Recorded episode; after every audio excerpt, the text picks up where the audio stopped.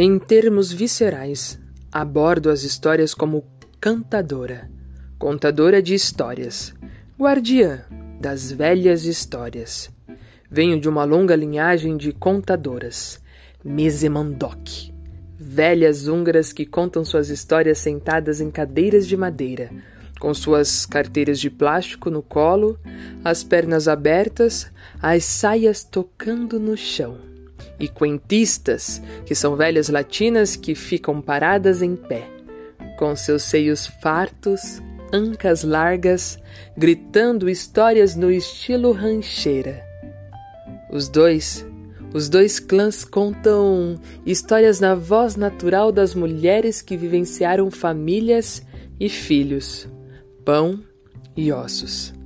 Para elas, uma história é um medicamento que fortifica e recupera o indivíduo e a comunidade.